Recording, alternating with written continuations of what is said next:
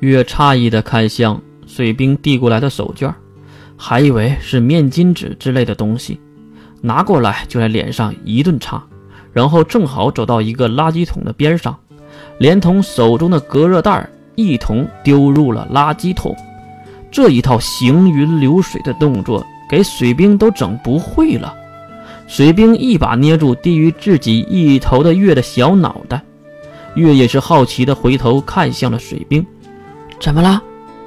水兵努力地压住了怒气，因为他在医院没看到他，中天也没有找到他，就已经非常生气了。再加上还丢了自己的手绢，水兵已经忍无可忍了。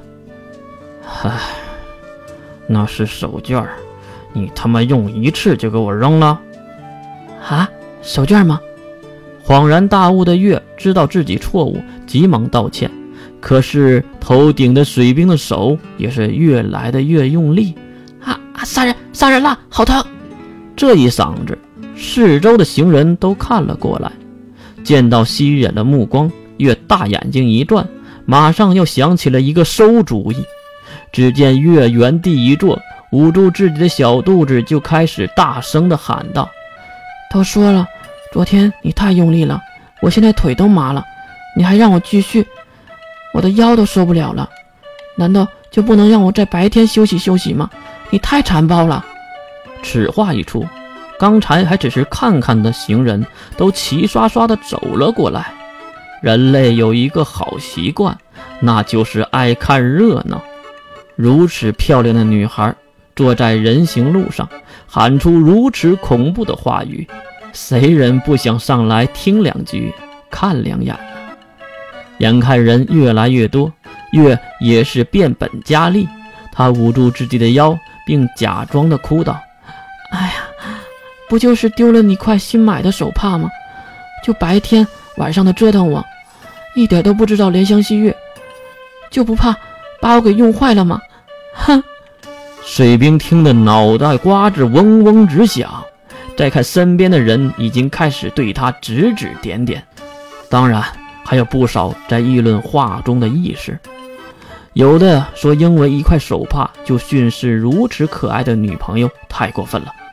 当然，还有老色批说，如果这个女孩是自己的女朋友，估计一个星期能休息一天就不错了。各种话语在周围疯狂的输出，水兵也知道不能再任月胡闹下去了。水兵一弯腰就将月抱了起来。然后提升能力波动，一个飞跃跳出了人群。由于在战区看到能力者也不算什么稀奇事儿，大家还是更注重月刚才的虎狼之词。脱离了人群，水兵狂跑了几条街，才放下怀中的月。而月已经吃掉了最后的甜点，简直不亦乐乎。双脚重新落地的月，马上指向了不远处的一台自动售卖机。我我渴了，用娇滴滴的声音和柔和的话语，还有恳求的表情，让水兵直接叹气。可能是在想，这个家伙都他妈的和谁学的？他跑过去买了一杯热饮，一杯冷饮，并迅速的原力跑回，将热饮递给了月。刚刚接到手里，发现是热的，月抬头看向水兵，谢谢。而水兵也是没好气的回答：“谢谢你个鬼！刚才你在这胡说什么？万一有人认识你怎么办呢？你的辨识度那么高，你就不怕？”月急忙伸手打断了水兵的话，因为他知道水兵要说什么。